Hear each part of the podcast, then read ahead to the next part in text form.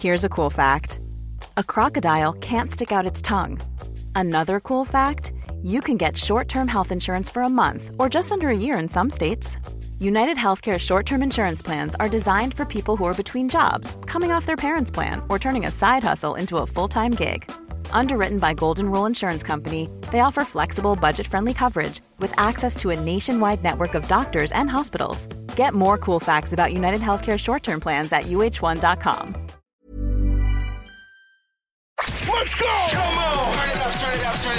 Welcome to StartCast, your friendly startup podcast from the neighborhood.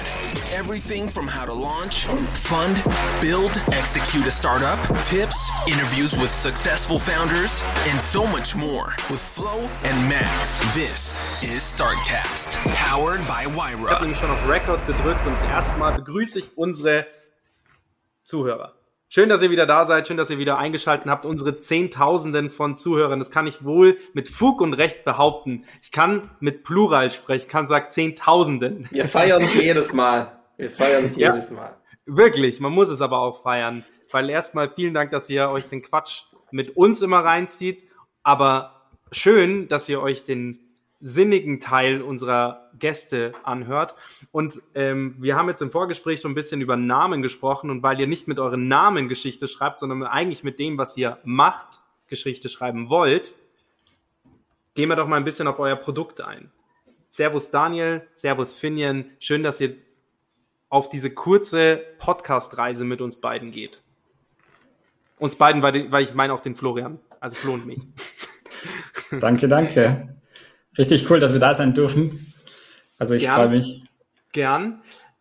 Kurze Sache, wir machen es am Anfang immer so, ähm, Time is Money, sagen wir eigentlich äh, meistens, aber wir wollen es jetzt diesmal nicht kurz haben. Ihr seid wahrscheinlich richtig erprobte Elevator Pitch Master, aber das wollen wir nicht. Wir wollen keinen 30 Sekunden über euer Unternehmen, sondern wir wollen definitiv ein Deep Dive und deswegen ähm, dürft ihr ruhig mal ausholen und ruhig mal ein bisschen darüber erzählen, was ihr denn eigentlich macht. Auf eure Personen wollen wir später eingehen, weil ich finde, das, das muss einfach im Gehirn der Zuhörer tiefer drin bleiben, aber wir gehen jetzt mal auf euer Unternehmen ein. Was macht ihr denn eigentlich?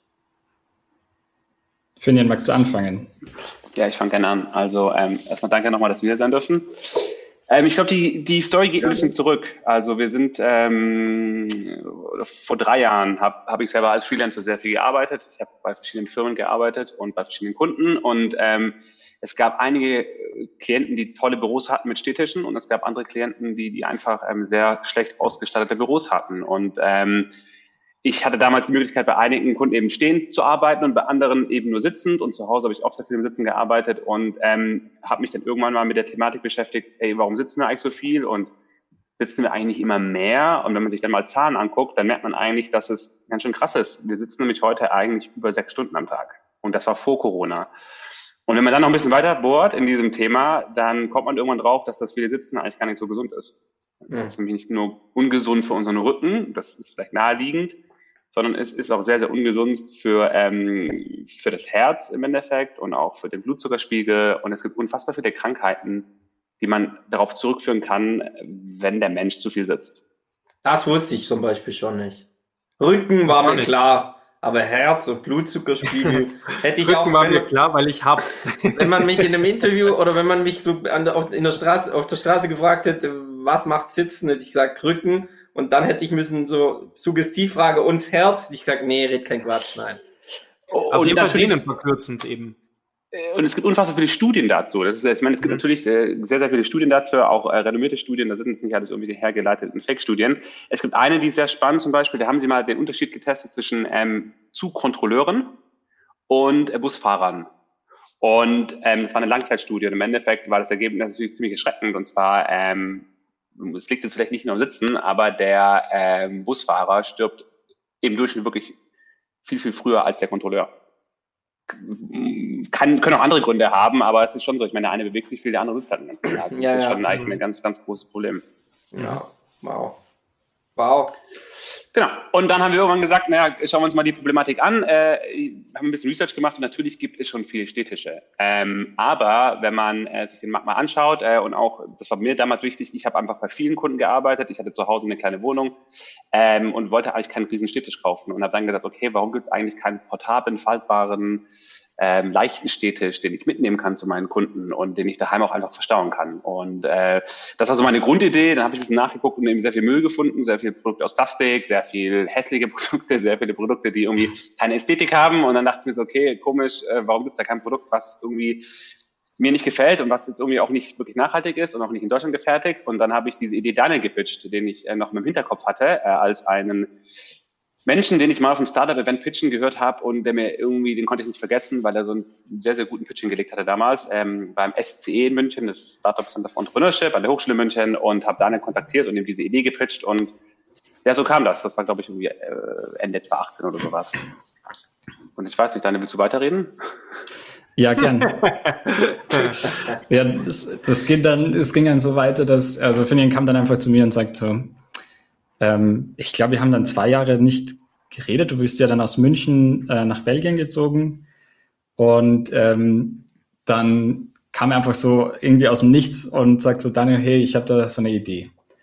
Und ich finde es immer gut, also der Hook, ich habe so eine Idee, finde ich immer gut, weil ich liebe es einfach, diese, diese Challenges irgendwie zu bekommen und ähm, ich bin Designer und ähm, das heißt, Finning kommt so mit, mit einer Idee für eine Problemlösung aber ähm, das ist noch alles sehr theoretisch. Also da gibt's halt noch keine praktische Lösung dafür, ähm, außer was es halt auf dem Markt gibt. Und das war eben entweder nicht schön oder aus Plastik oder ähm, zu teuer oder nicht portabel. Und ähm, dann haben wir uns einfach so einen Brief zusammen überlegt, was denn dieses Produkt sozusagen ausmachen soll. Mhm. Und ähm, gleichzeitig ist das sozusagen der USP von, von, von dem Produkt. Also ähm, die ganzen Features, die wir einfach nicht gefunden haben in den anderen Produkten, das haben wir uns einfach als, ähm, als Briefing sozusagen überlegt. Also Und, ist es, pass auf, ich habe aufgepasst. Es ist ja. ein faltbarer, ästhetischer. Ja. Hoffentlich, ja.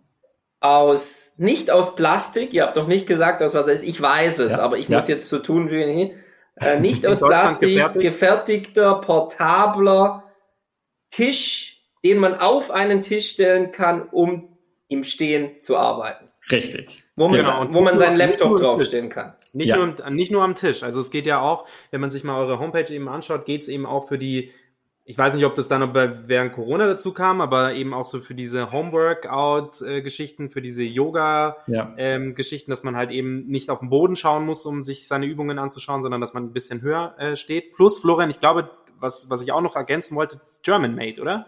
Exakt. Ja, genau. Das muss also nicht nur nicht aus Plastik, sondern auch German made, mhm. was schon auch im und Preis. Ihr habt gesagt, was es gab, war teilweise zu teuer und preislich, ähm, wie sagt man, im Rahmen. Ja. Wie, was heißt im Rahmen? Also wenn unsere ähm, Zuhörer das hören, was heißt im Rahmen? Ich, weiß, ich kenne den Preis nicht. Ich schwöre, ich kenne den Preis nicht. Lasst mich mal kurz überlegen, was ich ausgeben würde. Also es gibt ja diesen komischen Apple-Ständer für 1000 Euro, den kein Schwein kauft. Den würde ich zum Beispiel nicht kaufen. Und lass mich mal, lass mich mal überlegen, was realist, was Moment. fair wäre. Vielleicht habe ich den. Wenn du den hast, bist du wirklich durch.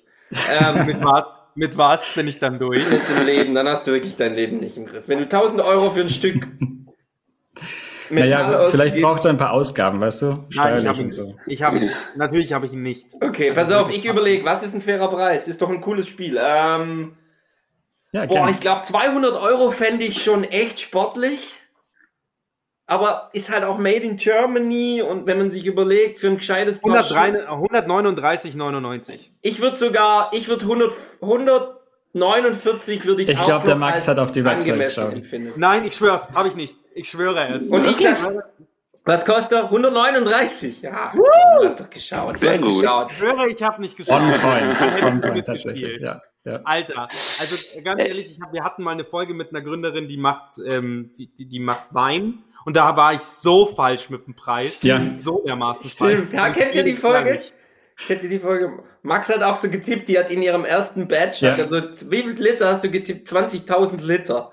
Ne, Flaschen. 20.000 Flaschen. Wie waren es dann? zwei oder so. Zwei Flaschen. 2000 Flaschen. 2000. Es, Also es sind wird noch nach 139 hinten losgehen. Genau, und, und, und es, 139. äh, die, die USPs waren richtig, Flo, das, das, ähm, das, da, da hast du wirklich gut aufgepasst. Ähm, Im Endeffekt, ähm, ja, es ist in Deutschland handgefertigt. Also wir arbeiten mit, ähm, mit ähm, wir nennen sie Artisans, das ist natürlich ein fancy Ausdruck, aber es sind eigentlich sind's, äh, Handwerker, die, das gute deutsche Handwerk ähm, aus dem Süden.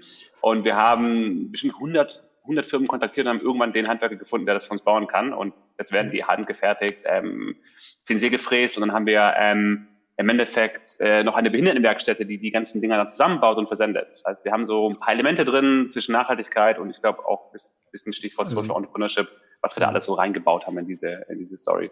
Ja, Sehr genau. schön. Im Nachhaltigkeitsthema sind, ist halt nicht nur ähm, Nachhaltigkeit im, im Sinne von der Umwelt, sondern auch soziale Nachhaltigkeit. Und ähm, das kann man nicht ver vernachlässigen. Deshalb haben wir Mhm. Also auch kein Regenwaldholz, weil du sagst ähm, Umwelt, also kein Regenwaldholz, oder? Genau, also Bambus ist kein Regenwaldholz. Bambus wird aber leider immer noch in, nur in China angebaut. Das muss man natürlich da festhalten. Da können wir noch nicht Bambus aus ähm, Deutschland bekommen. Das gibt es einfach noch nicht. Ich sage noch nicht, weil tatsächlich in der Schweiz und in Österreich Bambus angebaut wird.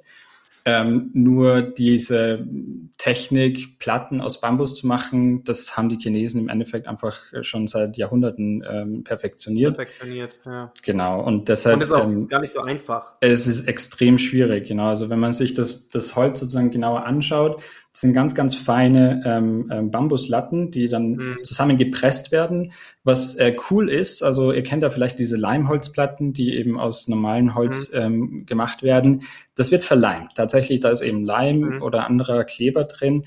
Ähm, das Bambus ist so zuckerhaltig, dass Mhm, ähm, das Druck, genau, Mhm. durch Druck und Hitze die Platten oder die Latten an sich einfach aneinander kleben. Das heißt, ähm, da ist Mhm. nichts anderes drin als Bambus und viel Druck und viel ähm, Hitze. Aber das, aber das ist eh ein Teufelskreis, wenn man sich in den, in dem begeben würde, sage ich jetzt mal, dass man, wenn man versucht, alles ja, zu so, so gut wie, also ich finde, ihr habt irgendwie 90 Prozent per perfekt gelöst und dann die 10 Prozent zu sagen, okay, dann kann man ja wenigstens darauf zurückgreifen und sagen, okay, wir wissen, wo das Bambus herkommt, das wir beziehen. ja, exakt. Ähm, Und Bambus an sich ist ein super toller Werkstoff. Also wir haben sehr lang gesucht. Also unser R&D-Prozess war tatsächlich eben zweieinhalb Jahre, Finian. Ich weiß nicht, ob ich da jetzt lüge, aber ungefähr. Und da waren halt auch viele Trial and Errors mit, mit Materialien. Also ganz am Anfang war tatsächlich einfach ein weißes Blatt Papier und viel Research ist eben auch in die Materialität gegangen. Und das hat natürlich dann auch im Umkehrschluss äh, irgendwie das Produkt an sich gestaltet. Also ähm, wir müssen eben oder wir haben mit Plattenmaterialien gearbeitet und deshalb schaut es jetzt ähm, so aus, wie es, wie es, wie es da steht. Und diese Platten aus Bambus sind, sind tatsächlich der, der leichteste und härteste Werkstoff, den wir irgendwie finden konnten. Also natürlicher Werkstoff. klar, klar. Und deshalb Und er sieht gut aus. Also ich bin auf highdesk.co Ja, jetzt cool. zum ersten Mal und ähm, schau gerade euer Produkt an und die sieht finde, die echt Seite ist super toll gut gemacht. aus. Also Die Sache Danke. ist gut gemacht. Die Seite ist toll, aber das Produkt auch sehr. Also diese Maserung von den feinen Bambuslatten, das sieht toll aus. Das will man anfassen. Und So, Frage. Wenn ihr sagt nachhaltig, wie kommt das Packaging an? Wir hatten schon mal so einen Nachhaltigkeitsspezialisten, ähm, den David Löwe von ähm, Everdrop. Uh, Gott sei Dank. Mhm, Everdrop, cool, ja. ist mir der Name noch eingefallen. Everdrop. Aber die sind so, ähm, finde ich, so Nachhaltigkeitspioniere, was zumindest auch das Packaging, das Design und so weiter angeht. Und wie kommt, Ja. wenn ich jetzt, wenn ich jetzt euren Highdesk bestelle, wie kommt er bei mir an? Also wird da sozusagen im Packaging auch auf Plastik verzichtet? Ähm, genau. Ja. Erzählt mal was Ja. dazu vielleicht. Also Packaging war natürlich auch dann irgendwie die, die nächste Herausforderung. Ähm, äh, es, ist, es ist definitiv so, dass wir, dass eigentlich nichts in der Verpackung drin ist, außer der Highdesk. Ähm, dann gibt es ja noch ein paar Einzelteile. Der Highdesk kann ja entweder selber zusammengebaut werden, also im, im IKEA-Prinzip oder auch im Weber-Grill-Prinzip. Ich habe meinen Weber-Grill bestellt, den muss ich auch zu, äh, selber zusammenbauen. Das heißt, du kannst Mhm. den dir ja selber zusammenbauen zu Hause oder zusammenbauen lassen eben über die, die Behindertenwerkstätte. Ähm, und ähm, der kommt als auseinandergebaut an zu Hause und dann sind da die Schrauben sind in so kleinen ähm, Papierbeuteln drin ähm, und die komplette Instruktion und und und wir haben so einen kleinen Brief geschrieben am Anfang klar für unsere Kunden, das ist alles auf die Verpackung draufgebracht. Und äh, die Verpackung an sich ist auch ein recycelter Karton. Äh, und wir machen das Shipment natürlich mit DHL Go Green, also wir haben glaube ich da auch versucht wieder die ganzen ähm, Aspekte zu, zu betrachten. Ähm, und somit äh, gibt es da auch keine Plastikverpackungen äh, oder sowas, die da, die da mit drin sind. Genau. Und dadurch, dass es im Prinzip einfach drei ähm, Platten sind, ist es extrem dünn. Also unsere Verpackung ist äh, vielleicht irgendwie vier, fünf Zentimeter hoch. Dicker und Brief. genau, im Endeffekt wie im Brief, also kleiner geht's kaum. Ich glaube, die lasst gar keine anderen oder kleineren Pakete versenden als Paket. Mhm. Und ähm, das Gute ist, dass das, ich glaube, das ist im Prinzip so eine Art Bücherkarton. Bücher werden auch ähm, ähm, so dünn verpackt und der Karton an sich hält das Produkt ähm, fix und schützt es eben beim, beim nice. Versenden von, von Schäden. Und ähm, das nice. heißt, wir, wir verzichten komplett auf irgendwelche ähm, Plastik, äh, wie sagt man, äh, Einwerf Dinger, die in den Karton irgendwie rein mhm. müssen, nur dass, dass das Produkt. Stabilisatoren würde ich sie nennen. Okay, genau, das. ähm, ähm, und, und das Volumen von, von unserem Paket ist eben auch ähm, sehr niedrig und kleiner geht es mhm. kaum. Also, nice. Haben wir schon so. geschaut, ja. Jetzt gehen wir ins Eingemachte. die erste Kategorie, die wir sozusagen bei uns im Podcast haben, sind sozusagen die Wer, wie, was Fragen zu eurem Unternehmen. Mich interessiert, wir haben es ja eben schon gesagt, so ein kleiner Deep Dive, aber man braucht manchmal so kleine Schlagpunkte, um mal festzuhalten oder jetzt nach dem ersten Kapitel festzuhalten, was macht ihr denn eigentlich? Also ihr seid Highdesk. Ähm, wann habt ihr gegründet? 2019. Oder 2019 also und die 2019 und, haben wir gegründet, weil die Idee ja. 2019 angefangen hat. Ja. Äh, Daniel hat aber gesagt, wir haben sehr, sehr lange R&D gemacht. Also ja, am Anfang haben wir gesagt, wir machen sechs Monate, dann sind wir live über Kickstarter und verkaufen das Ding. Aus sechs Monaten sind dann aber zwei Jahre geworden, ähm, mhm. weil das Design einfach länger gebraucht hat. Das heißt, deshalb sind wir 2019 gegründet. Wir haben aber im März diesen Jahres äh, über Kickstarter eben eine Crowdfunding-Kampagne ähm, gelauncht und sozusagen das Produkt über diese Crowdfunding-Kampagne äh, dann ähm, gelauncht. Nice. Ihr seid aktuell wie viele Leute? wir sind Daniel und ich, äh, zwei Gründer, und dann haben wir ähm, so ein kleines Netzwerk an äh, ganz smarten Menschen. Zum Beispiel haben wir einen Growth, äh, einen Growth Support, der sitzt in Berlin. Ähm, wir haben einen Praktikanten, ähm, der sitzt in Tschechien. Also wir, wir sind so ein bisschen verteilt und dann gab es mal noch eine Marketingagentur, die, die, die sitzt in Freiburg. Also wir sind so verstreut, ähm, sind aber ähm, eigentlich aktiv drei Leute, die, die sich hauptsächlich um das Thema Heides kümmern. Nice. Genau. Das heißt, Gründer, also wenn ich jetzt sozusagen auf die nächste Frage nochmal tiefer einsteige, Gründer seid ihr beide. Genau. Ja. Nice. Und 2019 gegründet und hat dann quasi also über diese ganze Geschichte mit Kickstarter. Wie, wie war das für euch, dieses ganze, dieses ganze Thema? Weil ich meine, ähm, ich kann mir gut vorstellen, dass es relativ schwierig ist, das aus Eigenkapital zu stemmen. Ich kann mir aber auch gut vorstellen, dass es relativ schwierig ist, Investoren erstmal zu finden, die Bock haben, da ähm, zu investieren, weil die sagen, okay, ein Laptop-Ständer, den habe ich schon. So, in Nachhaltigkeit investieren relativ wenige Unternehmen. Das hast du gestern, ja. wenn man die Bundestagswahl gesehen hat. Ähm, äh, sorry, dass ich das Thema kurz einwerfe. Ich bin nicht politisch, aber du hast, man hat das auf jeden Fall gesehen, wie, wie viel Menschen an Nachhaltigkeit glauben und in welchem Alter, in welchem Altersspektrum sich Nachhaltigkeit in einem priorisierten Thema, Themenbereich befindet. Ähm, deswegen kann ich mir auch gut vorstellen, dass, dass das schwierig ist. Aber, oder war. Das heißt, es ist für euch wahrscheinlich gleich weggefallen. Dann habt ihr gesagt, okay, wir machen es über Crowdfunding. Wie war dieser Prozess für euch? Wie waren da so die ersten Schritte? Ähm, Soll ich oder also, Finny, magst du? Ähm, ich erzähle von meiner Seite und dann, wenn das, wenn, wenn, wenn das Sinn macht, dann, dann, Genau, dann wirf bitte ein. Also ich, ich glaube für uns auf den Anfang klar, dass wir das bootstrappen wollen. Ähm, mhm. Wir machen das nicht 100 Prozent, sondern es ist, wir nennen es immer noch ein Zeithassel und ähm, das heißt, wir, wir machen in unserem echten Leben was anderes. Ähm, mhm. Daniel ist Designer und ich bin, ich bin Produktmanager. Ähm, das heißt, es ist ein Zeithassel. Das heißt, man beschäftigt sich damit abends oder am Wochenende. Ähm, wir haben auch von Anfang an gesagt, das ist für uns schon ein Crowdfunding-Thema. Wir würden das gerne mal validieren ja. über, über die Crowd. Ähm, Im Endeffekt war dann eher die Frage so, nehmen wir Start Next jetzt in Deutschland oder nehmen wir halt Starter für eine internationale Plattform? Das ist eigentlich ganz interessant, weil es wirklich zwei ganz unterschiedliche Dinge sind. Und ich glaube, es, es, es hat auch Vor- und Nachteile ähm, für das jeweilige Venture oder für, für, für das jeweilige Produkt.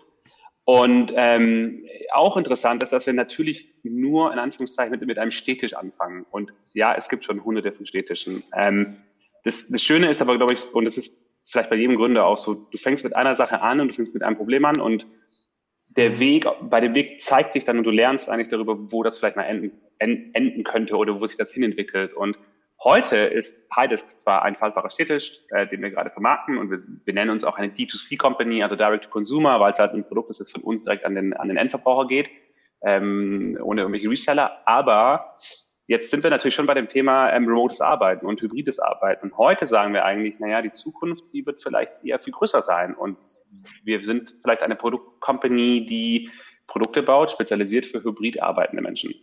Und natürlich ist der Pitch dann ein anderer Pitch, weil er einfach viel, viel größer ist und man nicht mhm. nur eine Firma ist, die Städtische baut. Darf ich dich fragen, was du, was du im eigentlichen Leben da machst? Das ist ziemlich geil, Florian. Das ist jetzt das zweite Startup, das wir sozusagen interviewen, die das, ne es ist ja nicht nebenbei, mhm. weil es steckt viel Herz drin, aber es ist nebenbei, weil man sagt, okay, die Brötchen verdient man irgendwie mit was anderem und das ist halt ein Herzprojekt.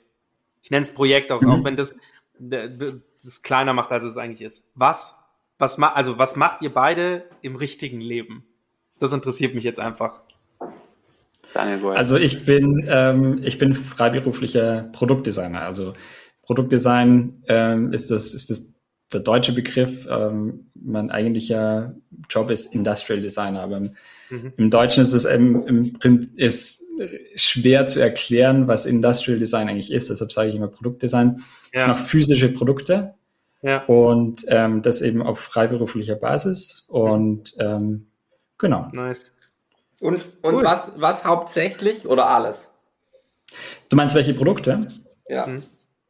Ähm, richtig querbeet. Also es ist echt interessant. Ähm, viel natürlich Consumer Products, also elektronische Geräte ähm, für große Hersteller, genauso wie kleine, aber auch eben, und deshalb finde ich Highdesk auch so interessant, Produkte, die vielleicht keine elektronischen Komponenten haben, aber trotzdem irgendwie einen, ein, ein smartes Feature haben. Also ja. das finde ich als Produktdesigner und nicht als Ingenieur eigentlich viel interessanter. Also da kann ich einfach viel mehr gestalten die Freiheit ist größer und ähm, die, die Challenge ist natürlich auch größer, weil man, man mit elektronischen Komponenten hat man nicht so viel ähm, ja, Eigenverantwortung, sage ich mal, weil das gibt man alles ab. Also der Ingenieur sagt dann, okay, das, das ist so und so groß und du musst die Hülle drumherum designen.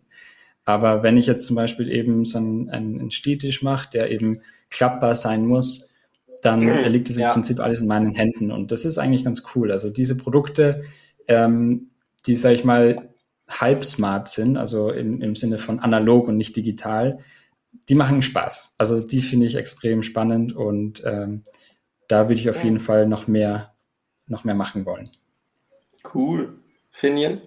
Genau, und ich bin, also ich habe irgendwie so ein, mein Lebenslauf äh, erstreckt sich über, über drei Bereiche. Es war immer ähm, ganz viel Hospitality, äh, also die Hotel- und Gastronomiebranche. Da habe ich sehr viel drin mhm. gemacht. Dann war ich ähm, ganz, ganz lange im Thema Startup-Bereich tätig und habe ähm, von Startup-Scouting über Startup-Bewertungen im Anführungszeichen und, und, und Startup-Testing und dann, dann bin ich immer in die Produktschiene reingerutscht. Und jetzt bin ich Produktmanager für ähm, digitale Produkte, also baue eigentlich ähm, entwickle Softwareprodukte für, ähm, für Gastronomen. Und mhm. ähm, genau, wie Produktmanagement ist, ist auch so mein, jetzt mittlerweile mein Steckenpferd, das mache ich total gerne. Ich liebe das, weil es ein Bereich ist, wo man nie auslernt und weil es auch ein Bereich ist, wo du eigentlich dich immer mit dem Kundenproblem beschäftigst und, und schaust halt, wie du das irgendwie jetzt in dem Fall über, über Software löst. Ne? Mhm. Cool. Und, ähm, und so habt ihr euch getroffen. Tatsächlich. Also, ja. ja, genau. Also wieso? War, war das wieso oder wo? Nee, nee, ich habe gesagt, und so habt ihr und so, genau. weil du dich eben mit, Star mit Startups genau, beschäftigst Startup, und ja. Äh, ja, geil. Also, ja, also genau. es, klingt, ähm, es klingt tatsächlich nach allein die ganze Geschichte, die ihr vorher erzählt habt, das klingt nach nichts, was halbherzig gemacht wird. Und das ist so krass weil ihr eben auch gesagt habt, hey, wir beziehen ähm, die, die, die fünf Punkte, die der Florian vorher aufgezählt hat, plus dann das mit den Behindertenwerkstätten, plus dann, dass das Packaging alles sauber läuft, dass das ein Produkt ist, das ja quasi nicht, ähm, nicht den Menschen das Geld aus den Taschen zieht, sondern ja eigentlich mehr Lebensqualität beim Arbeiten liefert. Ähm, Finde ich schon sensationell und eigentlich wäre es toll, wenn man ganz viele Büros mhm. einfach damit ausstattet. Äh, das würden wir auch sehr gerne tun. Ähm, und, und noch eine kleine Anekdote dazu, wenn man mal guckt, unser Praktikant, der ist auf uns aufmerksam geworden, der hat uns in einem, in einem Newsletter gefunden, aber im Endeffekt hat er dann gesagt, ich komme zu euch, weil ihr einfach eine Company seid, die, die, ähm, die diese Werte auch lebt. Also und mhm. ähm, er hat gesagt, er will gar nicht so und der ist jetzt wirklich unfassbar gut. Der ist 21 und ich krieg manchmal Angst, wie gut er ist. Ich denke mal, als ich 21 war, als ich 21 war, äh, habe ich definitiv andere Dinge gemacht, als mich mit irgendwelchen, was ich als Financial Forecast zu mhm. beschäftigen. Oder heute hat er eine Präsentation gemacht zu SEO-Optimierung und so weiter. Der, der, der ist aber der Wahnsinn. Und dann hat er gesagt, ich komme zu euch, weil ihr äh, ein Produkt ähm, baut und auch ähm, vertreibt, wo einfach die Werte stimmen und äh, mhm. daran sehe ich mich. Ne? Und ich glaube, wenn du heute eigentlich als, als Startup oder auch als Unternehmen eigentlich wirklich, also wirklich Talente haben willst, dann musst du schon was Sinnhaftes machen, weil die junge mhm. Generation hat keinen Bock mehr einfach nur auf irgendwie, keine Ahnung was, Kohle, fancy Title und äh, mhm und irgendwie cooles Hipster-Office. Ich meine, das ist dann auch irgendwann vielleicht wichtig, aber im Endeffekt ist der Purpose viel, viel wichtiger. Ja. Ja. True. Wie eine, eine Frage noch mit zum Thema Kickstarter. Die mhm. äh, ist mir noch, ähm, hat sich mir noch gestellt. Kickstarter. Über Kickstarter habt ihr es gemacht. Nee. Ja. Doch, Kickstarter. Mhm, doch. Ähm, wie viele Leute haben denn da quasi gespendet? Oder welche, welchen Betrag habt ihr denn damals aufgerufen gehabt und was war sozusagen die, was waren sozusagen die Level? Ich kenne mich mit Kickstarter nur bedingt aus. Ich komme auch aus dem Designbereich tatsächlich, mache aber ähm, mehr äh, Fotografie, sage ich jetzt mal, und weniger ähm, klassisches Produktdesign, aber bin da auch in dem Bereich. Deswegen ist Kickstarter eher für mich sowas, da kaufe ich mir mal coole Dinge, die mir irgendjemand empfiehlt, wie zum Beispiel einen Papiergeldbeutel oder ähm, ein, ähm, ein Kickstarter-Projekt, das ich, äh, wo ich, gekau äh, wo ich gekauft habe, war so ein, als es, äh, als die MacBooks dann zu, zu USB-C wurden, dass es so ein Hub gab, wo mhm. du den laden kannst, aber gleichzeitig mehrere USB-Stecker dran stecken kannst. So, solche Dinge. Und da wusste ich, okay, du, da gibt's mehrere Stufen, oder? Ähm, da kannst du verschiedene Geldbeträge äh, eben spenden oder eben reingeben und für die bestimmten Beträge bekommst du was zurück. Entweder, also bei euch in dem Fall wäre es ja dann ein Highdesk zurück. Und das heißt, man konnte wahrscheinlich bei euch zu einem vergünstigten Preis ein Highdesk bekommen. Exakt. Wie viele Leute habt ihr denn da äh, für euer Projekt begeistern können? Und warum hat es zwei Jahre gedauert? Sorry. Also, also Kickstarter kurz im Abriss. Wir haben im Endeffekt gesagt, wir, also klar, wir müssen das für günstig anbieten. Das heißt, wir haben angefangen bei 89 Euro mit einem Super Early Bird und danach gab es ein Early Bird und danach gab es ähm, einen Kickstarter Special Preis. Also du musst natürlich schon ähm, in diese Kickstarter-Manier dort auch ähm, deine, deine mhm. Pakete schnüren. Äh, wir haben gesagt, ja. wir wollen mindestens 3000 Euro dort raisen. Das wären dann 40 High-Desks gewesen. Das war so ein bisschen mhm. unser, unser Minimumziel. Ja. Weil, weil die Gefahr ist ja auch, wenn du es nicht erreichst, also wenn du sagst, du möchtest 100.000 Euro einnehmen und du, du, du raised 90.000 Euro und dann kriegst du diese 90.000 Euro nicht. Das heißt, wenn du ein Funding-Ziel nicht erreichst, gibt's gar nichts. Ja, das heißt, am Anfang bist du vor dieser Frage, ja, was, was glaubst du, schaffst du überhaupt dort eben zu raisen? Und dann haben wir gesagt, okay, wir machen 40 Desks, äh, 3000 Euro, das schaffen wir so ein bisschen mit Family and Friends und dann kaufen noch zwei, drei Leute drüber ein und dann haben wir das so. Ne? Mhm. Und im Endeffekt sind es dann 120 Tische geworden, wir waren bei 13.000 Euro und äh, haben dann uns natürlich mega gefreut darüber, weil wir erstens mal 300 Prozent über dem, über dem äh, Funding-Ziel waren und wir aber auch gesehen mhm. haben, dass es doch irgendwie so 70 Prozent der Leute eben Leute waren, die wir nicht gekannt haben. Ich erinnere mich noch, ich saß dann dort, als wir die Kampagne gelauncht haben und habe immer so mehr oder weniger auf F5 gedrückt und da war natürlich dann irgendwie so Freund, Kumpel und keine Ahnung was bekannter und irgendwann so der erste Name, den, den ich nicht gekannt habe. Und dann gleich in die, Geil. In die Gruppe reingeschrieben, kennt jemand den? Äh, keiner kennt ihn, keiner kennt ihn. Bam, ja. okay. Ähm, äh, die Problemstellung validiert, ne? Weil das ist, das ist, das ist ja, das ist ja Problemstellung, Validierung, was, was du da mhm. machst, ne? Und im Endeffekt waren es dann halt so 60, 70 Prozent der Leute, die wir nicht kannten und äh, die dann auch noch ähm, eben in Amerika saßen, in Japan, ähm, in Australien und äh, wir dann irgendwie so ein schönes Sammelsurium an Kunden hatten eigentlich aus der ganzen Welt. Und das war natürlich dann schon, das war natürlich mega, mega cool und äh, das war auch echt der, der, der Startschuss für das Ganze. Und ich meine, ich, warum es zwei Jahre gedauert hat, ich glaube, ähm, ich mache heute nur die schönen Fragen und die ungemütlichen, die antwortet dann der Dani. hey. ich finde es gar nicht ungemütlich. Nein, das ist es auch nicht. Also, nee, sorry, wenn, wenn ihr mal eine, wenn ihr eine Frage quasi zu, zu äh, unhöflich findet, dann sagt mir das einfach. Ich, ich versuche nur ein bisschen direkter mhm. zu sein, ähm, weil diese, diese Reise, also mhm ganz kurz eine Anekdote zu unserem Podcast. Wir haben uns am Anfang die Frage gestellt, warum machen wir das denn eigentlich? Warum machen wir den Podcast? Warum laden wir Leute ein? Und es war immer, weil wir gesagt haben, wir wollen die ehrlichen Geschichten hören und wir wollen nicht, dass uns jemand ein Startup-Porn erzählt, wie geil er ist und ähm, dass alles immer super glatt gelaufen ist. Weil bei den meisten ist es, bei den, bei den meisten Startups ist das nämlich nicht der Fall. Und zweitens, genau diese, diese Dinge, warum es eben nicht der Fall ist, ist das eigentlich schön und interessant. Exakt. Also, ja. Ähm, wir nee, also haben nachher auch noch eine Frage an euch, wo ja. es ja ein bisschen darum geht, okay, was sind denn sozusagen so die, die Down- oder nicht Down-Momente, sondern Erlebnisse, wo du sagst, okay, krass, da hätte ich, habe ich nicht damit gerechnet, mache ich jetzt anders oder habe ich nicht damit gerechnet und finde es gut, dass ich so reagiert habe, zum Beispiel. Und diese, an diese Punkte kommt man ja nicht, wenn man nie irgendwo scheitert. Wenn man nie sich vor der Frage stellt, hey, mache ich das weiter ja. oder kann ich das überhaupt oder bin ich überhaupt der Richtige dafür? Ein Freund von, äh, von mir und auch ein Bekannter von Flo, Möbel, äh, Möbel-Startup, ähm, haben erst, äh, machen so Rohrmöbel, super, super, super lieber Typ, coole Firma, ist krass durch die Decke gegangen, vor allem durch den DIY, im, im DIY-Bereich äh, durch Corona, riesen Boost gekriegt und dann Anfang des Jahres einen ziemlichen Downer. Die haben zu schnell Leute eingestellt ähm, und er hat dann für sich erkannt, auch jetzt vor so zwei, drei Monaten oder so, er ist einfach nicht der Richtige für die CEO-Rolle. Er ist einfach nicht der geborene Führer für den Laden und hat das jetzt abgegeben. Ist natürlich immer noch, also sucht jetzt gerade, ist gerade auf der Suche nach jemandem, der den Laden sozusagen übernimmt. Aber sein Team bleibt bestehen und wenn du dann irgendwann mal an, die, an dem Punkt kommst und so ehrlich zu dir selber bist, das sind eigentlich die Sachen, die man hören will und die, die auch unsere Leute hören wollen, mhm. also unsere Zuhörer, weil da es geht nicht darum, dass man alles richtig macht, sondern mhm. es geht eigentlich um die Dinge, die man falsch macht und wie man da, wie man daraus, also was das Resultat daraus ist und wie man wieder aufsteht. Exakt. Weil das ist Startup.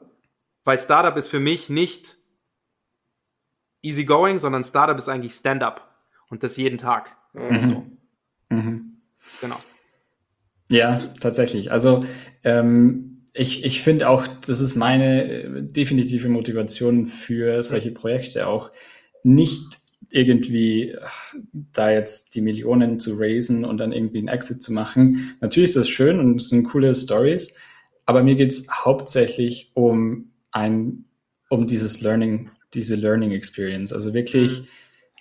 ähm, zu testen, auch die Limits eben, wie du auch gemeint hast, irgendwie die Limits von, von sich selbst zu testen und dann den Horizont zu erweitern. Also Dinge zu machen, die vor eben vor ein paar Monaten vielleicht noch, noch total irre äh, geklungen haben, plötzlich einfach selbst zu machen oder irgendwie da durchzugehen. Das sind Dinge, die sind richtig cool. Da, das, mhm. da, deshalb stehe ich auf, sozusagen in der Früh. Und ähm, ich beantworte gerne die Frage, warum es zwei Jahre gedauert hat. Also ich finde ich finde das extrem spannend und cool. Ähm, es ist tatsächlich diese, diese Research-Development-Phase, ähm, die erstens mal, also wir haben es schon angesprochen, die war ähm, die ersten zwei, eineinhalb, zwei Jahre, war die tatsächlich am Abend, am Freitagabend und am Wochenende. Und das heißt, man muss da echt wirklich äh, ein paar Monate sozusagen abziehen von der tatsächlichen, sag ich mal, äh, Nettosumme, weil ähm, das waren nicht zwei durchgängige Jahre mit 40 äh, Arbeitsstunden in der Woche. Das waren eben durch, durchgearbeitete Nächte am Wochenende. Und ähm, dann ist es eben so, die Schwierigkeit war einfach das geeignete, die geeigneten ähm, Materialien und die geeignete äh, Mechanik zu finden. Das ist, es ist einfach nicht etwas, was es schon gibt, das man irgendwie nachmachen kann und irgendwie besser macht, sondern es ist tatsächlich einfach von null weg ähm, neu designt und neu gedacht. Und ähm, das ist einfach nicht so ja, das, das ist nicht so leicht, wie man sich das manchmal vorstellt. Und wir haben viele, viele Runden gedreht. Also sei es jetzt von Materialien, die über von, von Papier über äh, recycelte Jeansstoffe, über ähm, ja, diverse Hölzer und, und andere Materialien ging. Die Suche war extrem lang. Und dann, wenn man das geeignete Material findet, dann auch noch eben die Mechanik da einzubauen und das noch in, in, in, in diesen ganzen, ähm, sag ich mal, ja, das Briefing noch zu, nicht zu, nicht zu vergessen, dass es ja dünn und leicht sein muss. Ähm, und genau, diese ganzen Sachen einzuarbeiten, das ist einfach langwierig und, und dauert seine Zeit.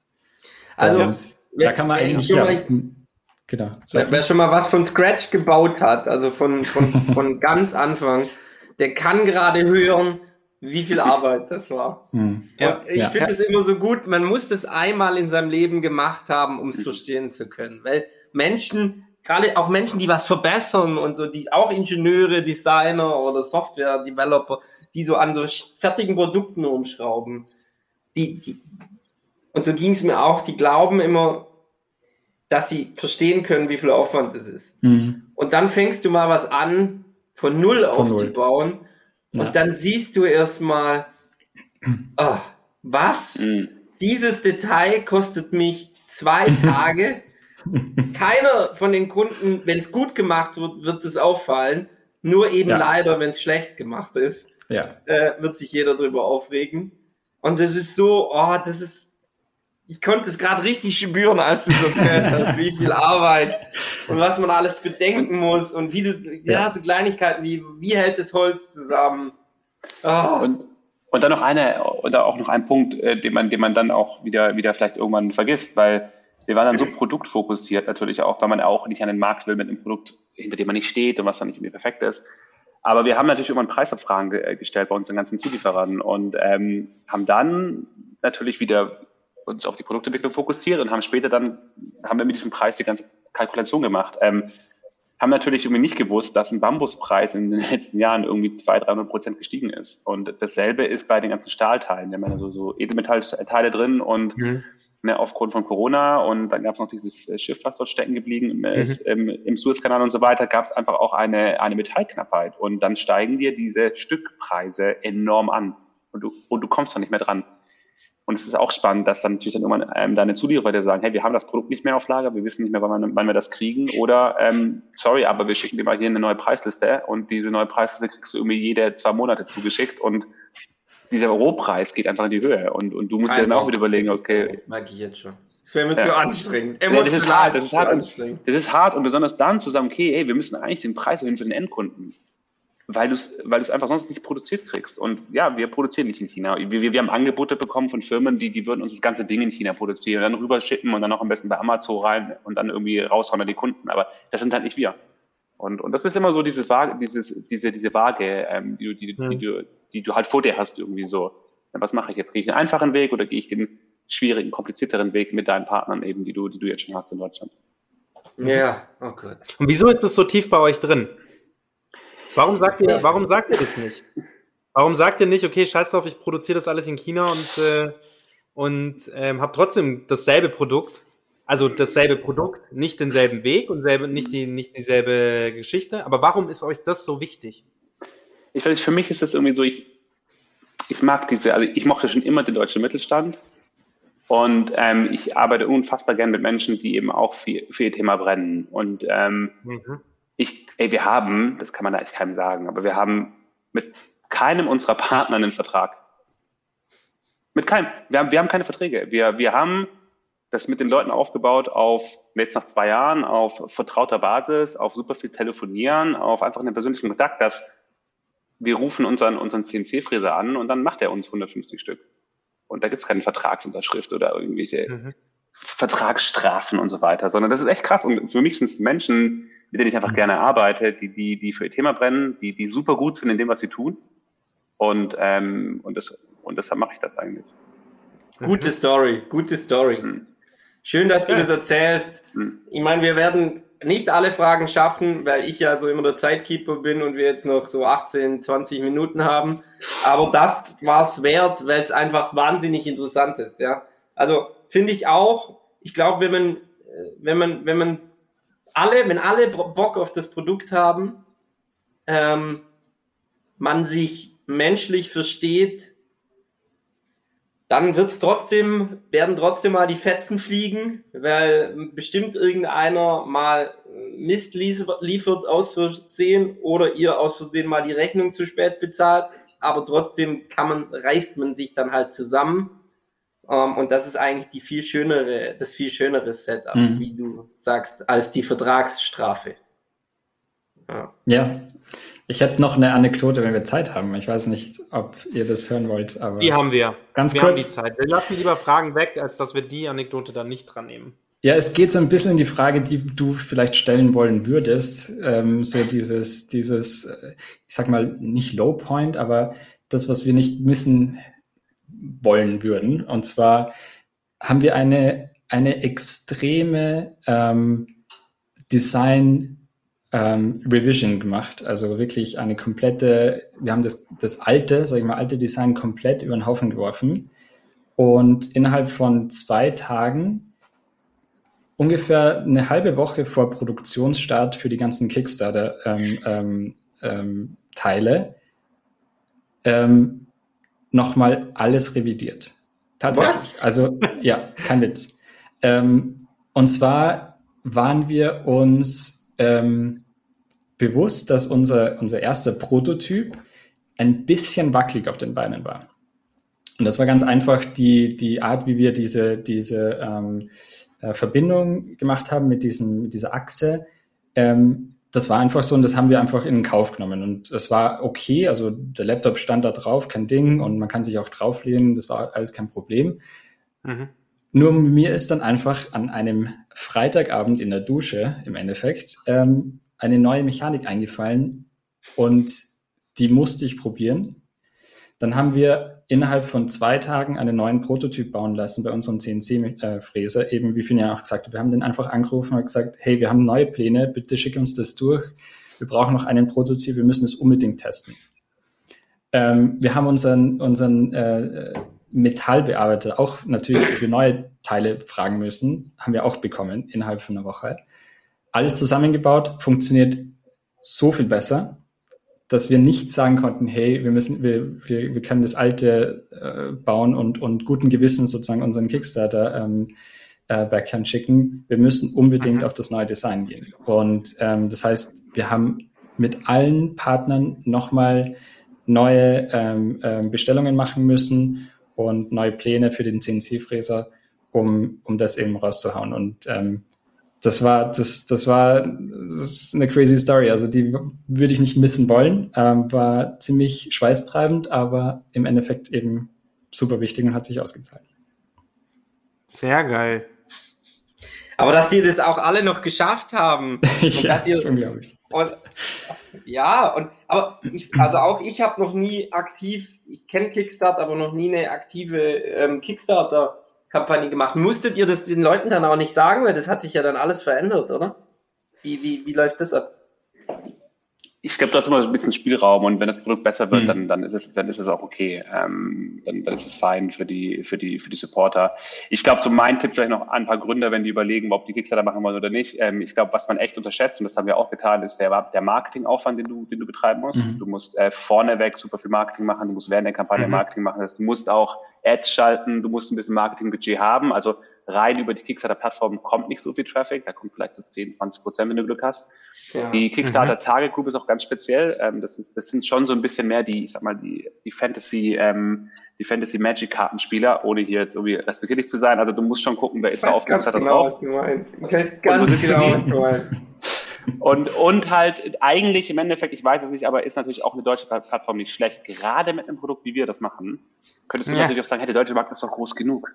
Du kannst doch eh nicht 5000 Tische am Anfang produzieren. Mach doch einfach was für den deutschen Markt. Und da, ich glaube, ist vielleicht eher so ein bisschen diese internationale Denke, die wir halt haben, Daniel und ich, dass wir sagen, nee, wir wollen halt einfach irgendwie weltweit agieren oder europaweit und deshalb machen, machen wir das jetzt auf Kickstarter.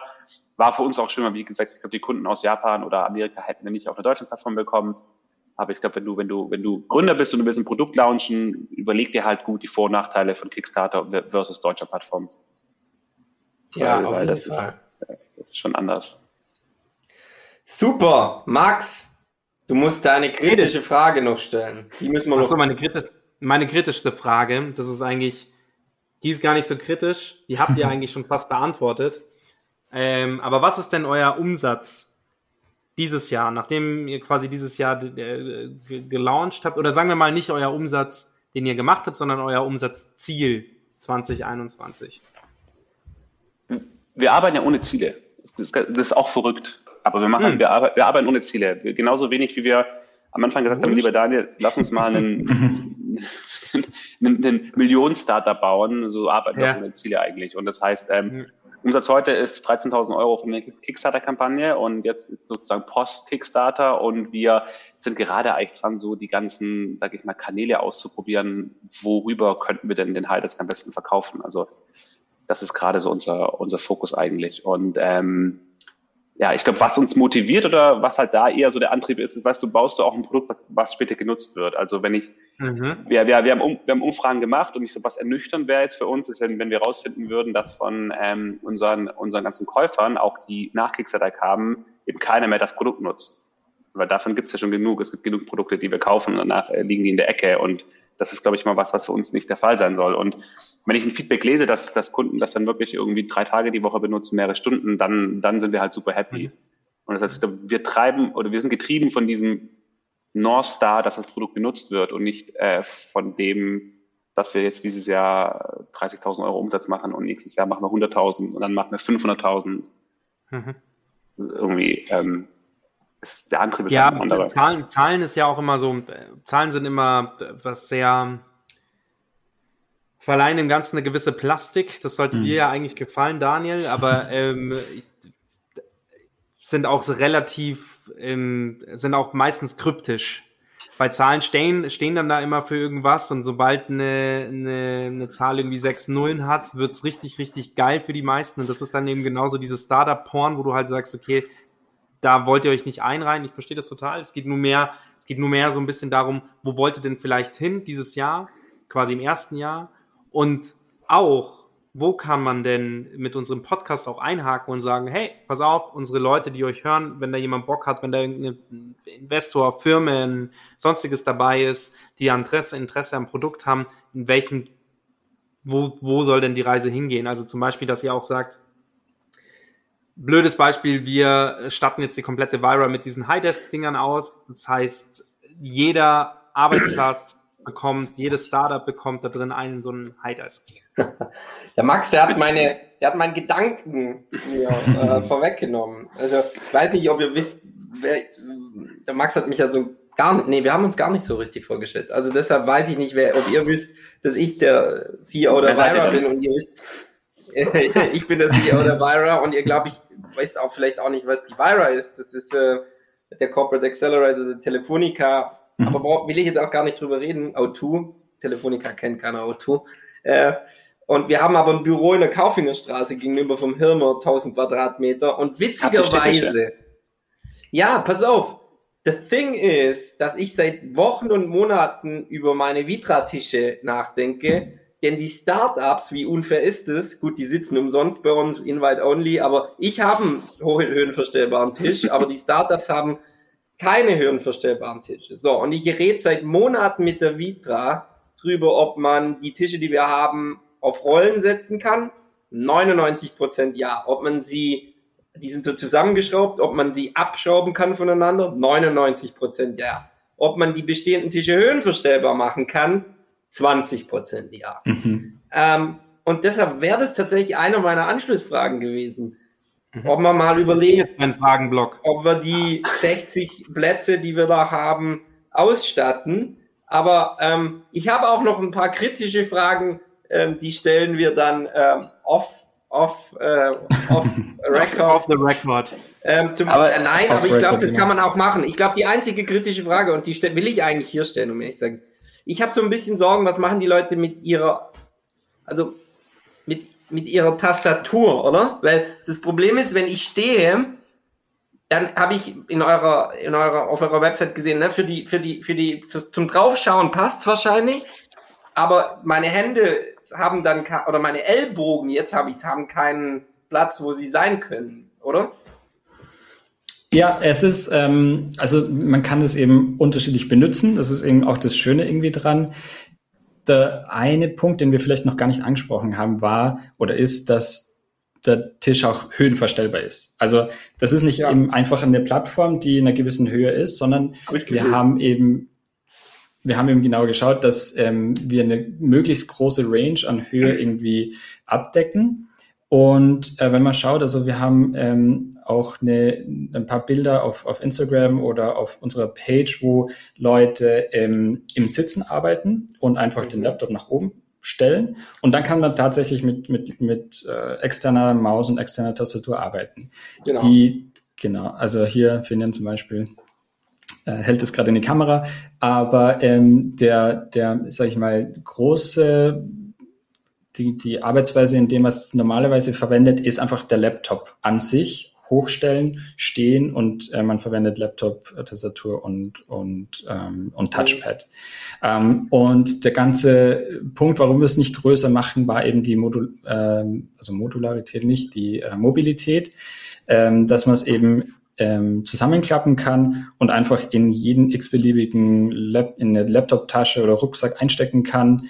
Ähm, ist nicht größer als ein A3-Blatt und ähm, damit ist sozusagen das gegeben. Man kann bis zu 17 Zoll Laptops da draufstellen, kein Problem.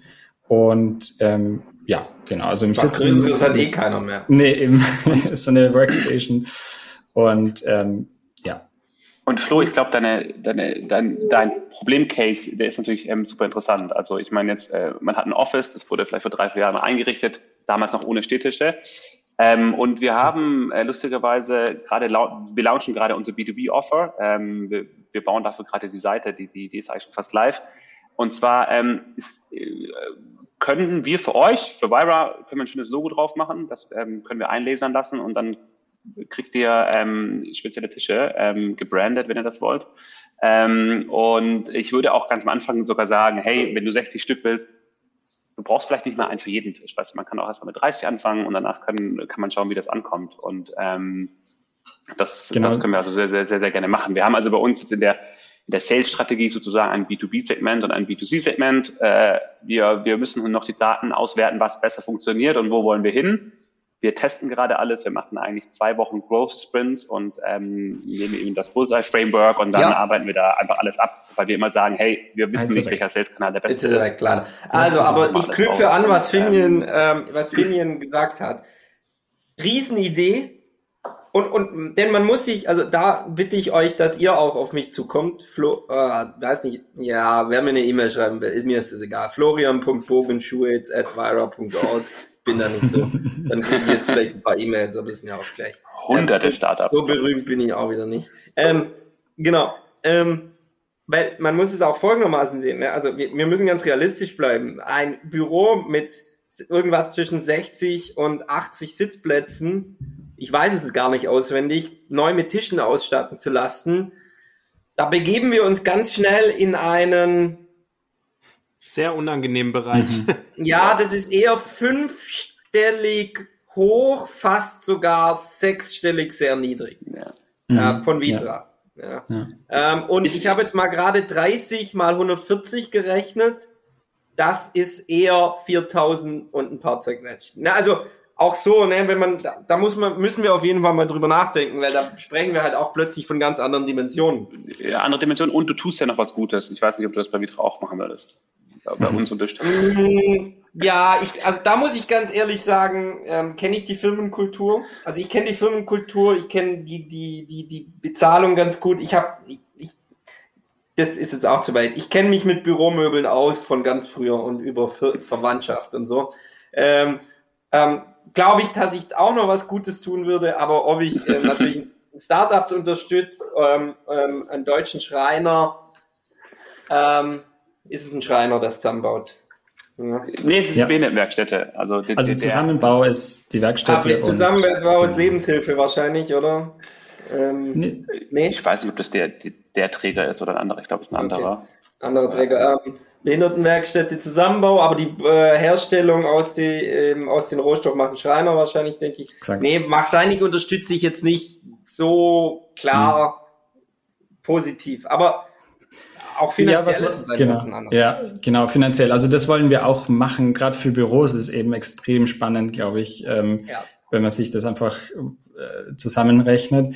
Und das Coole ist auch die, was Finn angesprochen hat, ganz am Anfang, diese Art Hybridarbeit, dass man vielleicht nicht mehr an seinem eigenen Tisch arbeiten muss oder will, wenn man im Büro arbeitet. Das mhm. ermöglicht der Highdesk eben auch, weil man den einfach mitnehmen kann. Jetzt dadurch, dass er höhenverstellbar ist, im Endeffekt äh, auf, der, auf dem Couchtisch arbeiten kann und trotzdem noch eine gute Höhe äh, hat, um, um, um jetzt das Meeting anzunehmen.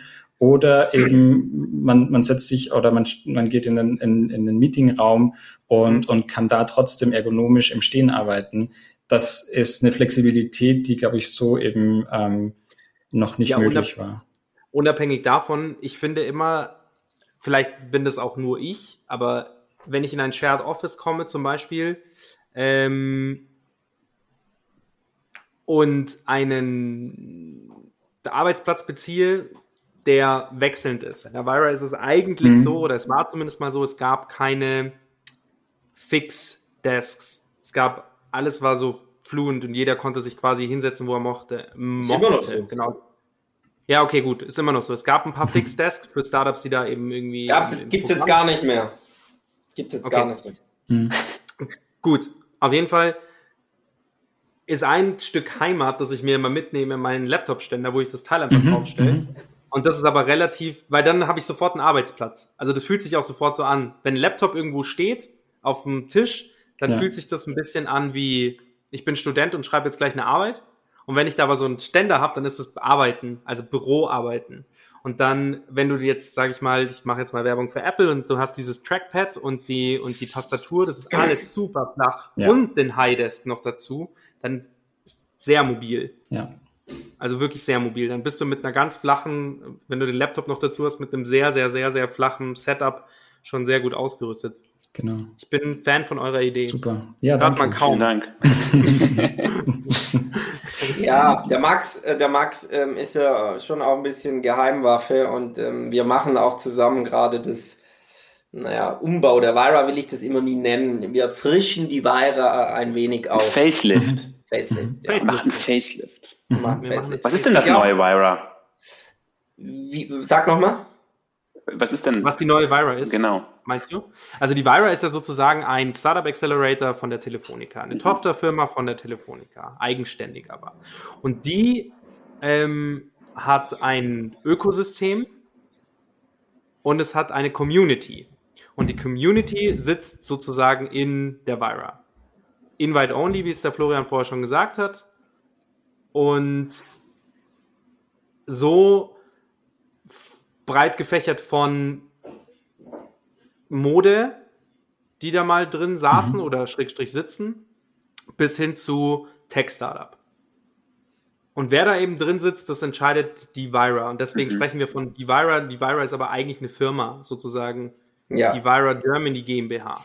Ja. Und wenn wir von der Vira sprechen, dann sprechen wir vom teils Office. von der Firma, aber teils auch vom Space. Mhm. Ja. Ich war tatsächlich schon mal dort muss ich euch jetzt sagen. Hast du einen Vortrag gehalten? Nee, das nicht. Ähm, ich war auch mal bei einer Party dort vor fünf Jahren. Ah! ja, ja, also diesen, diesen, diesen, diese Stage mit dem äh, Holz ähm, Podest. Agora. Agora, ja. Genau, richtig cool.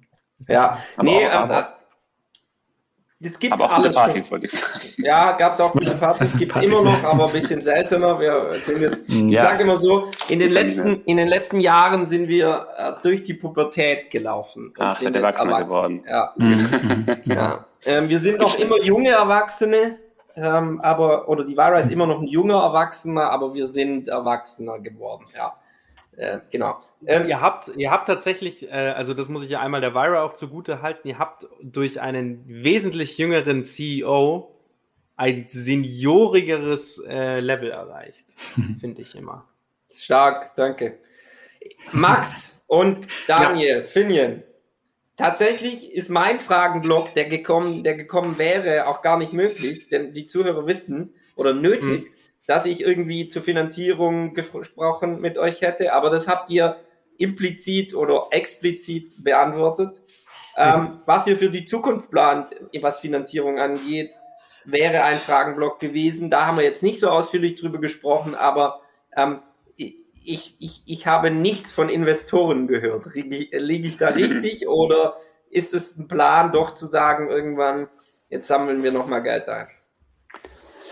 Das ist echt eine, das ist wirklich eine gute Frage. Das ist auch schon fast, ja, ich würde immer gerne sagen, das ist auch eine philosophische Frage, aber irgendwie ist es dann gar nicht mehr so. Ich, vor kurzem musste ich mit Daniel sprechen, wir mussten ähm, eine, eine, weitere Einlage bringen natürlich. Ne? Und du, wenn du wieder eine weitere Einlage bringst, dann, dann fängst du an nachzudenken. Und das liegt nicht daran, dass wir nicht an die Sache glauben, aber ich meine, jeder, der eine Startup hat oder, oder, oder generell seine, seine Produkte vermarkten muss, weiß, wie teuer das heutzutage ist. Und ich meine, das ist schon krass, mhm. wenn man guckt, wie viel Kohle in diese Plattform reinfließt damit man die Aufmerksamkeit bekommt von den Menschen. Es geht ja heute nur noch darum, Aufmerksamkeit zu bekommen. Und Aufmerksamkeit bezahlst du. Und das ist ja. teuer. Mhm. Und, ja. ähm, ne, und deshalb, äh, was wir eigentlich gerne machen würden, ist, wir hätten schon sehr Lust auf so einen kleinen Kreis von Angel-Investoren, die, also Business Angels, die, die ein bisschen Geld mitbringen, ganz viel mhm. Know-how und ähm, eigentlich auch Bock auf die Sache haben. Ich glaube, dahin öffnen wir uns gerade, denken drüber nach und ähm, sind also super offen, wenn jetzt jemand hier zuhört. Dann, dann kann er gerne ähm, uns approachen, euch approachen äh, und dann, und dann schickt mir ein Highdesk vorbei und dann sprechen wir. Ja, also ähm, ich bin mir, da kann ich glaube, ähm, oder ich weiß es nicht, weil es keine Start, äh, Daten von, glaube ich, Spotify und den anderen äh, Plattformen gibt, aber ich habe das Gefühl, ich denke nicht, dass wir allzu viele Investoren als Zuhörer haben. Ähm, aber allerdings kann ich euch da meinen Kontakt oder der Divira hat auch ein Corporate äh, VC, also ein CVC sind wir auch. Wir machen auch alles von Seed bis äh, Series A. Ähm, und auch danach, aber das ist dann ein anderer Fonds, das ist dann nicht Divira, aber ein anderer Telefonica-Fonds. Ähm, aber ich kann euch mal mit meinen äh, Invest Investment Guys zusammenbringen, die haben eine relativ saubere Datenbank, welche Investoren in was, in welcher Stage mhm. investieren, wo auch Angels drin sind. Mhm. Da könnt ihr mal mit denen sprechen, einfach ein bisschen austauschen, die Liste anschauen. Ähm, das wird euch wahrscheinlich schon einen Ticken weiterhelfen. Mhm. Da sind über 500 ähm, Angels und VCs drin. Also schon ziemlich ausführlich, Deutsche. Mhm. Vielleicht ist es euch ja wichtig, wenn ihr irgendwie sagt, alles eigentlich in Deutschland. Genau, das kann ich, äh, könnt, wenn ihr mir eh schreibt, dann macht man das auch. Sau geil. Super, ja. So, jetzt sind wir quasi am Ende. Tut mir leid, dass ich, mhm. dass ich jetzt sozusagen äh, den, den Bogen hierzu spanne. Das wurde mir mal vorgehalten. Ich sage immer Bogenspannen. Sagst du ganz oft, ja. Ja. Sehr unabsichtlich. Ich weiß, ich weiß. Naja. Den Bogenspanne zum Ende. Ich habe noch zwei Fragen an euch. Eine geht ein bisschen tiefer und die andere ist eigentlich keine direkte Frage, sondern mehr, da zwinge ich euch zu unserer zu, zu einer Aussage. Aber das ist auch ganz easy. Und zwar die äh, vor, vorletzte Sache, die ich quasi in dem Podcast noch tue, ist, was sind denn so drei Learnings auf dem Weg bis hierhin? Es müssen auch keine drei sein, können einfach nur so zwei oder ein einprägsames Momentum, ein einprägsamer Moment sein in der Zeit, von Highdesk, wo ihr sagt, okay, das hat das hat jetzt einfach verändert oder das hat mein Leben grundlegend verändert. Muss aber auch gar nicht Highdesk sein, kann auch vorher gewesen sein. Im Gründerleben. Für den bist du so ad hoc. Also ja, klar, gerne. Ähm, also ich, ich, ich glaube, mit wenn ich mir das angucke, ähm, zum Beispiel jetzt, wenn ich mir das Design Thinking angucke und es geht um die, die äh, Feasibility, Viability und Usability oder Desirability, und jetzt, ähm, ist es so, dass das, ich glaube, Dinge, die ich mal beherrsche, sind wirklich das Thema äh, Feasibility und, und ähm, auch die Viability irgendwie.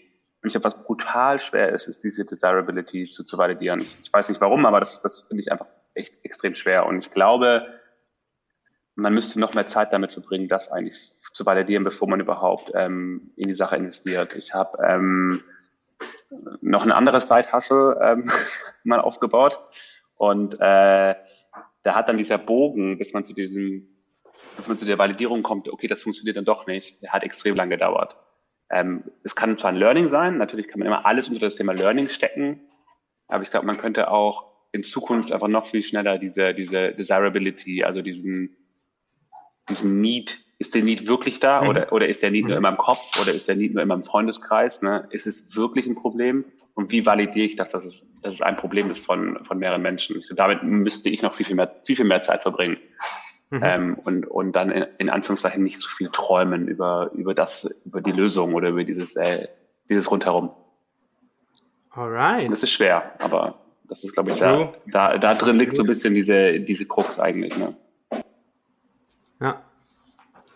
Aber schön, dass du so ehrlich sein kannst. Also sehr, schön, dass du das selbst von dir sozusagen weißt. Ist ja meistens ja. schon der erste Schritt äh, zu,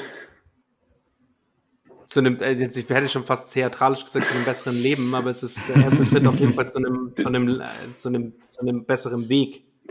Man, ich, ich glaube, man muss es auch. Und ich glaube, das, das, ist schon, das ist schon schwierig. Das kommt total aufs Umfeld drauf an. Ähm, ich, ich glaube, dass man sich ganz schnell anstecken lässt oder, oder auch in so toxische ja. Lagen reingerät. Ähm, das ist das eine. Und, und das andere ist auch, ich meine, ich mache es gerne mal wieder mit unserem Praktikanten äh, als Beispiel. Ich meine, der ist 21, ist, er ist in der Uni, aber wenn ich mit ihm arbeite, ist es dann doch nicht so, dass, dass ich ihn die ganze Zeit überstimme und sage, bitte mach dies, mach das, mach das. Ich glaube einfach, dass, dass, obwohl er 15 Jahre jünger ist als ich, ja. und, und immer noch im Studium ist, ist es trotzdem nicht so, dass, dass ich immer recht habe und er Unrecht. Und ich glaube, keine Ahnung, ich, ja, diese, diese Reflexion musst du haben. Meiner Meinung nach musst du die haben. Es gibt auch bestimmt genug Beispiele, die haben das nicht und sind trotzdem sehr erfolgreich. Aber für mich, in meinem Verständnis ja. von irgendwie Gründer sein oder von, von Unternehmer sein, ist das einfach irgendwie so eines der, der, der Basisdinge. Absolut. Ja. Cool. Daniel, weißt du auch was? Oder möchtest ja. du das so stehen lassen? Ich, ich meine, das kann man gern so stehen lassen, aber ich, ich habe nur kurz reflektiert. Ähm, ich, ich spreche natürlich auch irgendwie von, von, von meinem Produktdesign-Background. Mhm. Ähm, ja, absolut. Und da muss man eben dazu sagen, dass der Highdesk ist ein, ein, ein Brainchild von, von, von meiner Arbeit. Also ähm, wir haben, wir, Finian und ich, wir ergänzen uns extrem gut, muss man dazu sagen. Keine Ahnung, vielleicht gibt es da so ein Saying, don't work with your best friends, aber ähm, mir kommt vor, das äh, klappt ganz gut und unsere Skillsets ähm, ergänzen sich extrem gut. Also überlappen ein bisschen, aber ich glaube, jeder weiß, dass der andere ähm, ähm, ja sein, sein Part ähm, nach bestem Gewissen äh, macht und da, darauf kann man sich verlassen. Das ist extrem cool.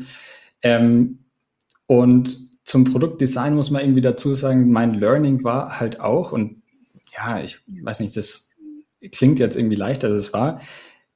Sustainable Products zu designen ist extrem, extrem schwierig. Also wirklich dieses, dieses, ähm, das Denken von, von Umwelt und von Materialität in ein Produkt reinzubringen, das eben schön ausschauen soll, äh, dann noch möglichst günstig, gut zu produzieren, ähm, diese ganzen äh, ähm, Häkchen tickt, das ist eine extreme Challenge.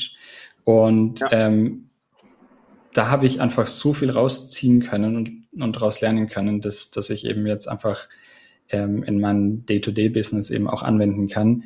Ähm, ja, aber es, wie auch Max irgendwie schon dazu gesagt hat, es werden einem auch sehr, sehr viele Steine in den Weg gelegt. Also ähm, es ist einfach extrem günstig in China einfach zu produzieren lassen. Da rufst du irgendeinen ähm, äh, Prototype, Pro Prototypenfirma in Shenzhen an und dann hast du in zwei Wochen irgendein Teil, das funktioniert. Das, das, das geht auf jeden Fall, das ist kein, kein Problem.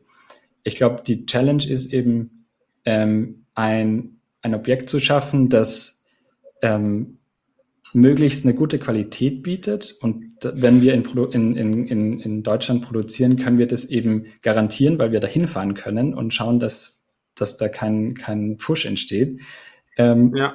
Und ein Produkt zu liefern, das eben möglichst lange hält und der Kunde möglichst lange einfach ähm, ähm, Spaß daran hat Glücklich und es ja. verwendet. Weil das ist ein Produkt, das nachhaltig ist. Ein Produkt, das man lange benutzt, ist das nachhaltigste ja. Produkt, das du machen kannst. Und ähm, das ist so, ja, die, das Learning, das ich hatte in den letzten zweieinhalb Jahren auf jeden Fall und auch ein Statement, das ich gern rausgeben will. Ähm, weil man sich das, ja, da kann man mal reflektieren und, und finde ich wichtig, ja. Geil, sehr gut. Well done. Okay, dann sind wir wirklich am Ende von unserem Podcast angekommen. Ich möchte eine Sache sagen und die sage ich eigentlich immer und ich meine sie eigentlich auch immer, aber jetzt sage ich sie mit doppelten, mit doppelten, mit doppelter nach, mit doppelten, doppelten Nachdruck. Vielen Dank, dass ihr da wart. Tausend Dank, dass euch. ihr euch die Zeit genommen habt. Tausend Dank, dass ihr euch den Fragen gestellt habt. Vor allem eben auch, weil ihr seid unser erstes Kickstarter-Startup, das wir bei uns mit drin hatten. Wir, ich, wenn ich die Startups für unseren Podcast google, ähm, mittlerweile schreiben uns auch viele Leute an und dass sie quasi reinkommen wollen, aber wenn ich das google, bin ich, gehe ich einfach so eine gewisse Liste durch, Top 100 ähm, der deutschen Startups. Da wart ihr auf jeden Fall schon mal dabei. Also schon mal Glückwunsch dazu. Gar nicht. ähm, ihr wart auf jeden Fall in einer Liste dabei, die ich, die ich, ge, die ich gefunden habe. Und deswegen äh, erstmal Glückwunsch dazu. Danke für eure Zeit, weil das ist das, diese Zeit, die wir jetzt ja zusammen hatten, schneidet ihr euch quasi aus Highdesk heraus und das ist sehr wertvoll und das ist, ähm, äh, um jetzt nochmal zum Eingang zurückzuspringen, äh, Time is Money und mhm. mich hat sehr gefreut, dass ihr da wart. Mich, mich würde es sehr interessieren, wie ihr mit eurem Produkt natürlich weitermacht. Ähm, was noch für Produktalternativen dazu kommen, äh, sehr spannend. Es ist auch noch etwas. Ja. Euch könnte ich mich sensationell zusammen mit dem David Löwe vorstellen in einem Nachhaltigkeits-Startup-Podcast ähm, von Everdrop eben. Ich würde euch hiermit gerne nochmal einladen und fragen, hättet ihr denn nochmal Lust, nochmal wiederzukommen? Aber Auf jeden Fall. Mega, ja, natürlich. Also es, es, hat, es hat extrem Spaß gemacht. Also ich finde es äh, schade, dass die Zeit um ist. Ich glaube, wir können noch länger reden. Ja, aber absolut. genau. Dann, dann, dann, machen wir einfach Part 2, auf jeden Fall. Machen wir, genau, sehr gerne. Also ne, ja, nächste Woche kommt das erst das zweite Startup, das ein Jahr in Folge wieder da war. Das ist schon ziemlich cool. Und wir cool. könnten, glaube ich, nächstes Jahr auch schon ziemlich viel damit füttern, mit Leuten, die einfach ein zweites Mal kommen, ist, weil es einfach super spannend ist. Das ist ja auch genau um das, was es in Startups geht, in Perpetual Reinvention. Ja. Man spricht 2021 und 2022 spricht man dann und man hat vielleicht eine Kehrtwende hingelegt oder man ist vielleicht sogar gar nicht mehr das Startup, das man in der Urform war, man hat das Produkt verändert oder, oder, oder gibt's gibt's in jeglicher Form und Farbe und das ist schon spannend. Deswegen an unsere Zuhörer da draußen, das letzte Wort von unserem Podcast gehört euch. Ist nicht ein, muss nicht ein Wort sein, sorry. Die, der letzte Satz gehört euch. Den könnt ihr gerne rausposaunen, müsst ihr euch auch nicht groß überlegen. Vielleicht ist es ein Buchtipp, vielleicht ist es aber auch ein Zitat, das euch im Kopf rumschwirrt. Aber die Bühne gehört euch. Wen findet ihr? Mach du. okay. ähm, also Buchtipp äh, habe ich, ich lese gerade das Buch ähm, Empowered und ähm, es ist einfach ein tolles Buch über, über modernes Produktmanagement. Ähm, das kann ich ähm, wirklich dem empfehlen. Und ich habe auch ein Buch gelesen, das heißt Lean In. Und das kennen vielleicht ähm, der ein oder andere, ist auch ein sehr, sehr gutes Buch über Female Leadership. Das wurde mir empfohlen äh, von der Kollegin. Und ich habe mich diesem Buch äh, angenommen und es ist, es ist eigentlich auch sehr, sehr erhellend. Also ähm, ich komme zwar jetzt durch kleines Baby-Nachwuchs auch wenig zum Lesen, aber ähm, das sind doch zwei Bücher, die ich wirklich jedem empfehle. Sheryl Sandberg. Genau. Habe ich auch gelesen. Hervorragend. Und? Ja. Hervorragend. Äh, äh, ja. Schockierend und hervorragend fand ich. Absolut. Beides. Absolut. Also vielen Dank euch. Ich, ich fand es mega, mega, mega gute Fragen und im Endeffekt sind das die Fragen, die einen wieder neuen Antrieb geben und bei denen man wieder weiter nachdenken wird und muss äh, über, das ein, äh, über das eigene Tun und Handeln ähm, bei, bei, bei, bei der Firma. Also vielen lieben Dank. Da werdet ihr wahrscheinlich relativ wenig nachdenken müssen. Weil ich finde euer Tun und Handeln schon echt saustark. Also Hut ab. Hut ab davor, wie ich komme jetzt nur auf den Punkt zurück, ist das, ist das Sustainability. Mhm. Alleine wie ihr den Gedanken vollzieht, finde ich grandios und ähm, da sollten sich viele Unternehmen, viele junge Unternehmen einfach auch eine Scheibe davon abschneiden und ähm, damit würde ich gern die Sendung beenden und vielen, vielen Dank, dass ihr da wart. Bis bald. You like what you heard? Then spread the word and share it with your friends. This was Startcast, your friendly startup podcast from the neighborhood, powered by Wyra.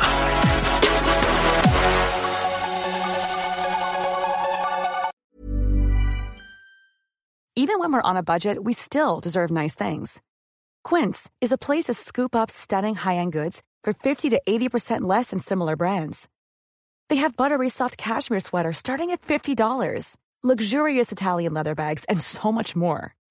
Plus, Quince only works with factories that use safe, ethical, and responsible manufacturing. Get the high-end goods you'll love without the high price tag with Quince. Go to quince.com/style for free shipping and 365-day returns.